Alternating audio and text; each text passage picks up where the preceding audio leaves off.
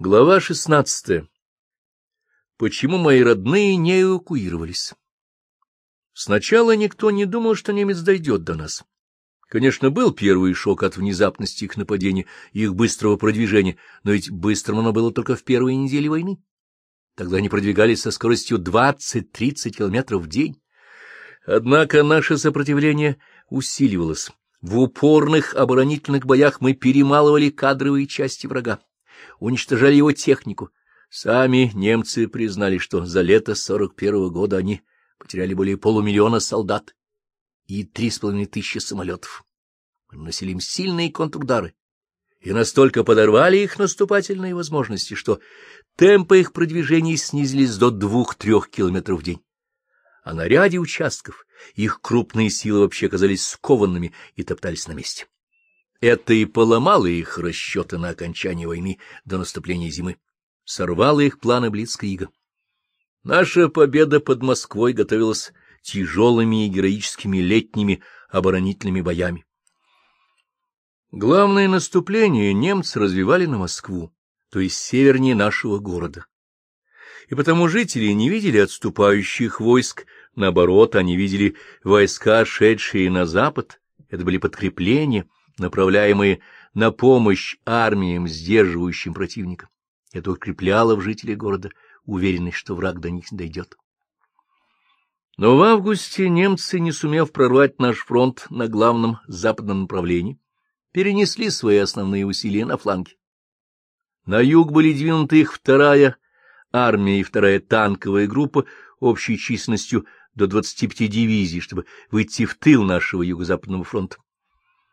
И тогда наша двадцать первая армия, в зоне которой находился наш город, была вынуждена во избежание окружения отступить на юг к Десне, и город, внезапно оставленный нашими войсками, очутился как бы между двумя вражескими клинями.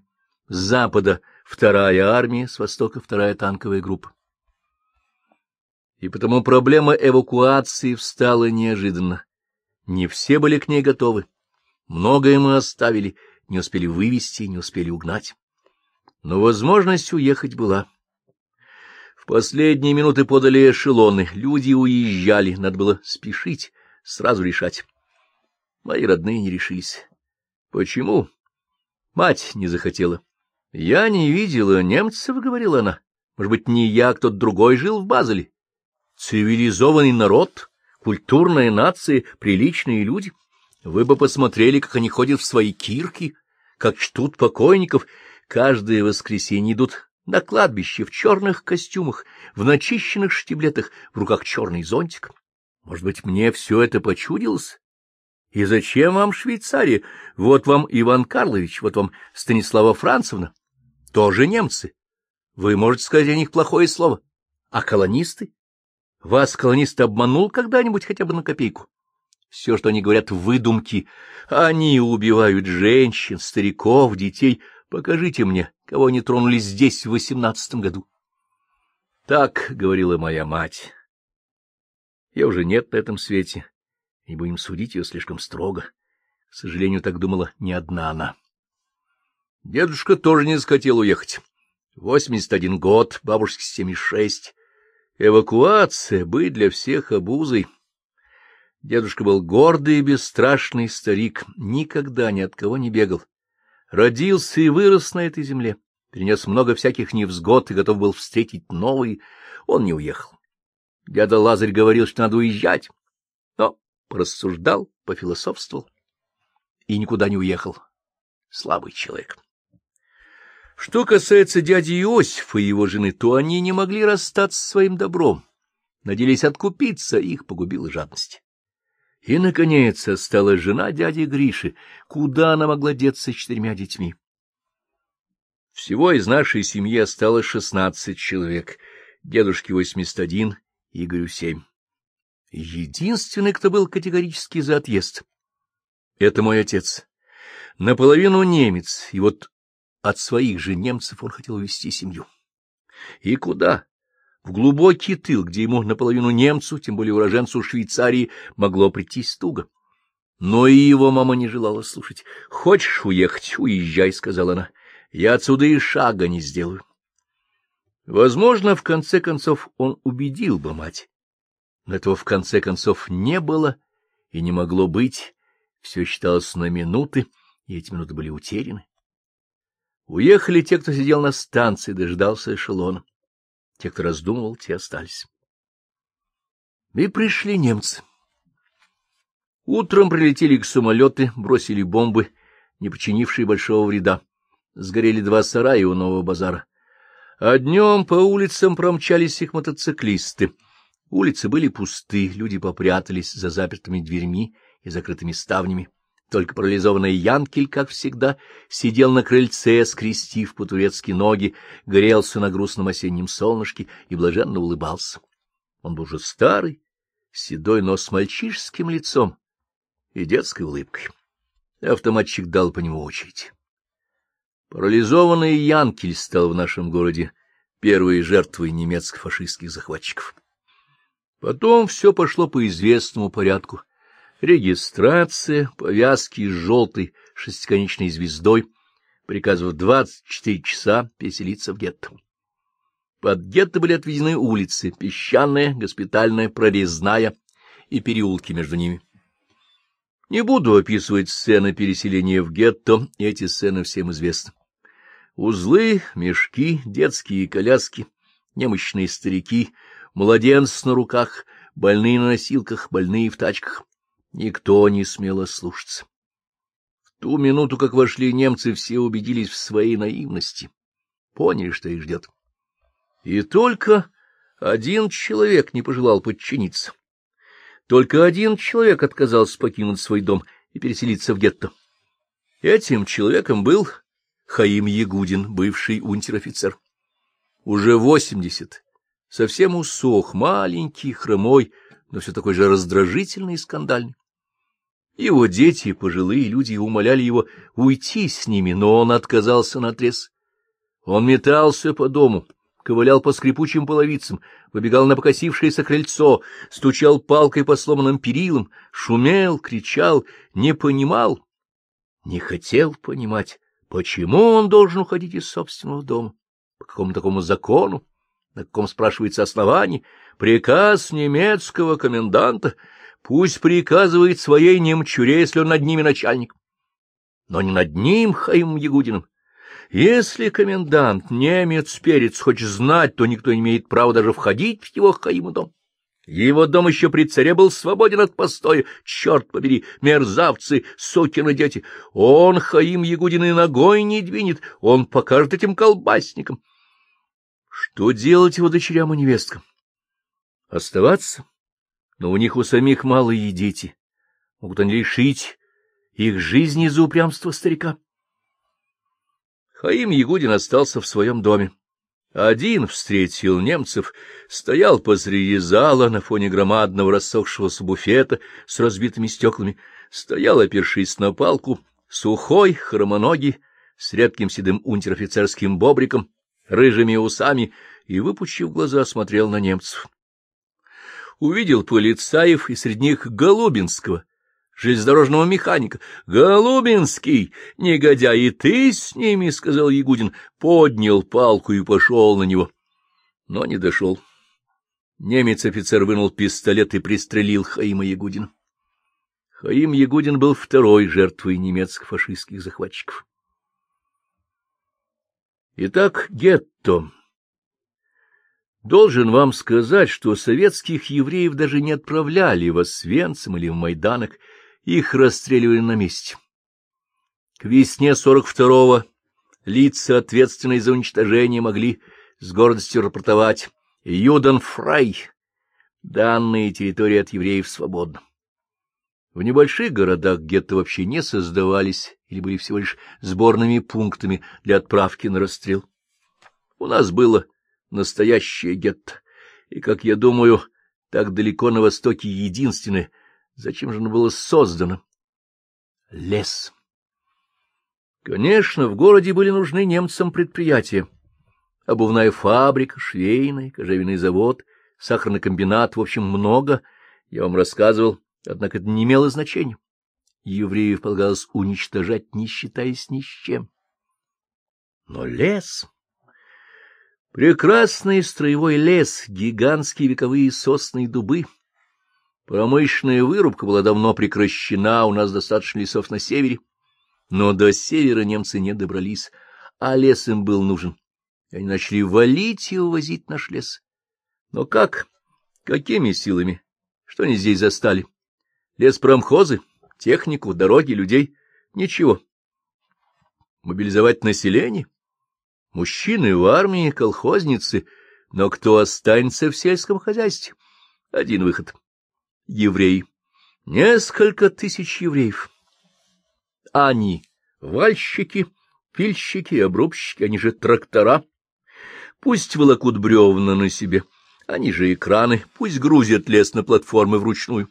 При двенадцатичасовом рабочем дне и фактически без пищи люди погибали за два-три месяца. Прекрасно!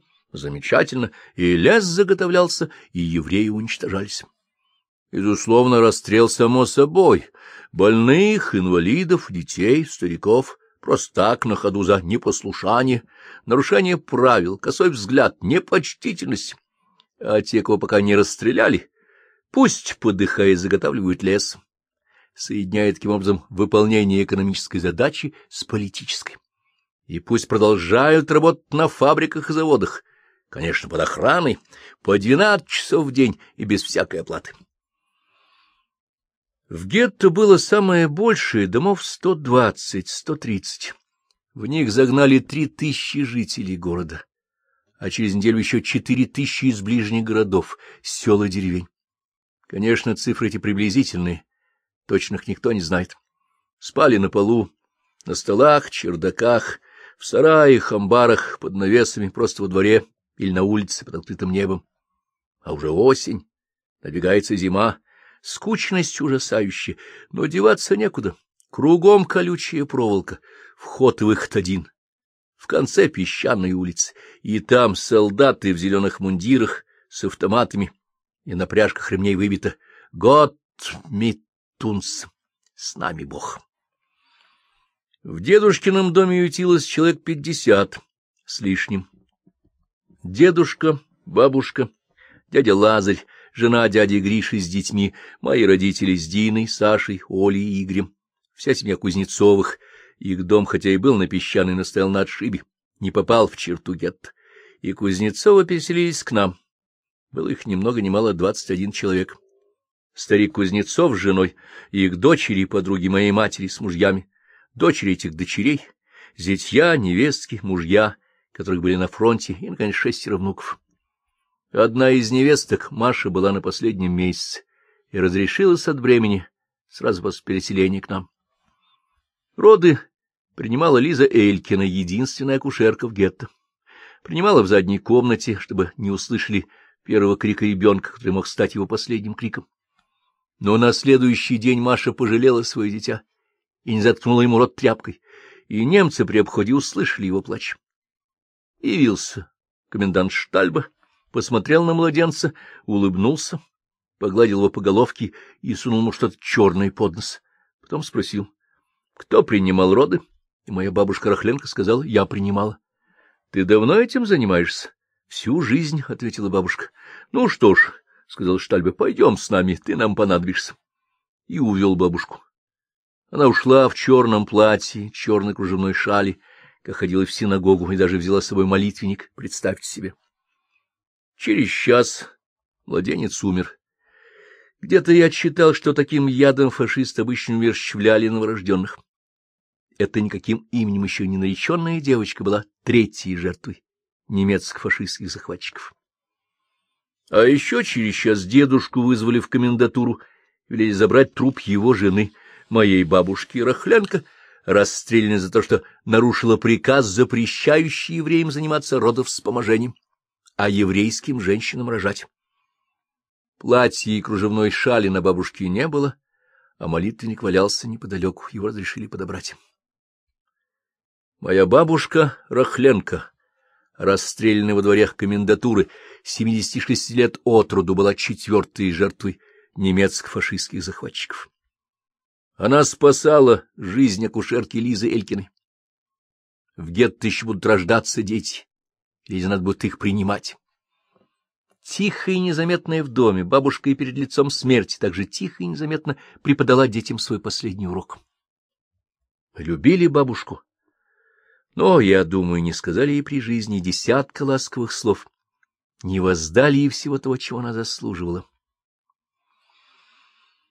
Кроме Кузнецовых у нас поселился учитель Кура с женой, дочкой и внучкой Брони. И еще семья старухи Городецкой, помните, я вам рассказывал, бедная вдова со старого базара. Ее дочери повыходили замуж за приятелей своих братьев, тоже, значит, за Диповских. Между прочим, две вышли замуж за русских, имели детей, но об этом потом. В семье Городецких тоже было двенадцать человек. Кроме местных, в доме жили еще мужчины и женщины из Сосницы, все работоспособные. Обращаю на это ваше внимание. Четыре тысячи пригнанных из других городов и сел были работоспособные мужчины и женщины, а их дети и старики из родителей остались на старых местах. В нашем же доме детей было восемнадцать. Старшему Вене Рахленко, сыну дяди Гриши, семнадцать лет — Младшей Тане Кузнецовой четыре года. У Тани была другая фамилия, но я ее не знаю. И всех внуков Кузнецовых называю Кузнецовыми. Всех внуков Городецкой — Городецкими, хотя у них были тоже другие фамилии. Пятерых — Дину, Веню, Сашу, Витю и Броню уже гоняли на работы, как взрослых. Немцы не просто уничтожали евреев. Они хотели уничтожить их не как людей, а как животных. Легче, проще, скот. Но для того, чтобы превратить людей в скот, надо истребить в них все человеческое. Убить все присущее человеческому существу и, прежде всего, достоинство. Им надели повязки шестиконечной звездой, заперли в гетто, запретили выходить только на работу, колоннами в сопровождении солдат и овчарок, запретили болеть заразными болезнями, больных немедленно уничтожали, запретили рожать, Новорожденных умерщвляли, я об этом уже говорил. Запретили вносить в гетто продукты и дрова, запретили есть и пить что-либо, кроме хлеба, картофеля и воды, отключили электричество, запретили приносить с поля цветы, обучать детей грамоте, мыться в бане, женщинам употреблять косметику. Десятки запретов, за нарушение каждого — расстрел. Мебель в домах переписали, и за пропажу хотя бы одной табуретки тоже расстрел. Приказали издать все изделия из золота, серебра, украшения, кольца, брошки, деньги сдали, но не все и не все. Когда тебя грабят, ты пытаешься что-то спасти. И вот повальный обыск, всем приказано стоять на коленях, лицом к стене, и тех, кого нашли несданные деньги или ценности, расстреляли на месте. Среди них дочь старухи Городецкой Симу. У нее нашли грошовое колечко с простым камнем. После Симы Остались ее сыновья Витя и Мотя. На их глазах расстреляли мать. Эти шестнадцать человек были пятые. На этот раз групповой жертвой немецко-фашистских захватчиков, и на них я кончаю счет. Перечислить всех истребленных я не смогу.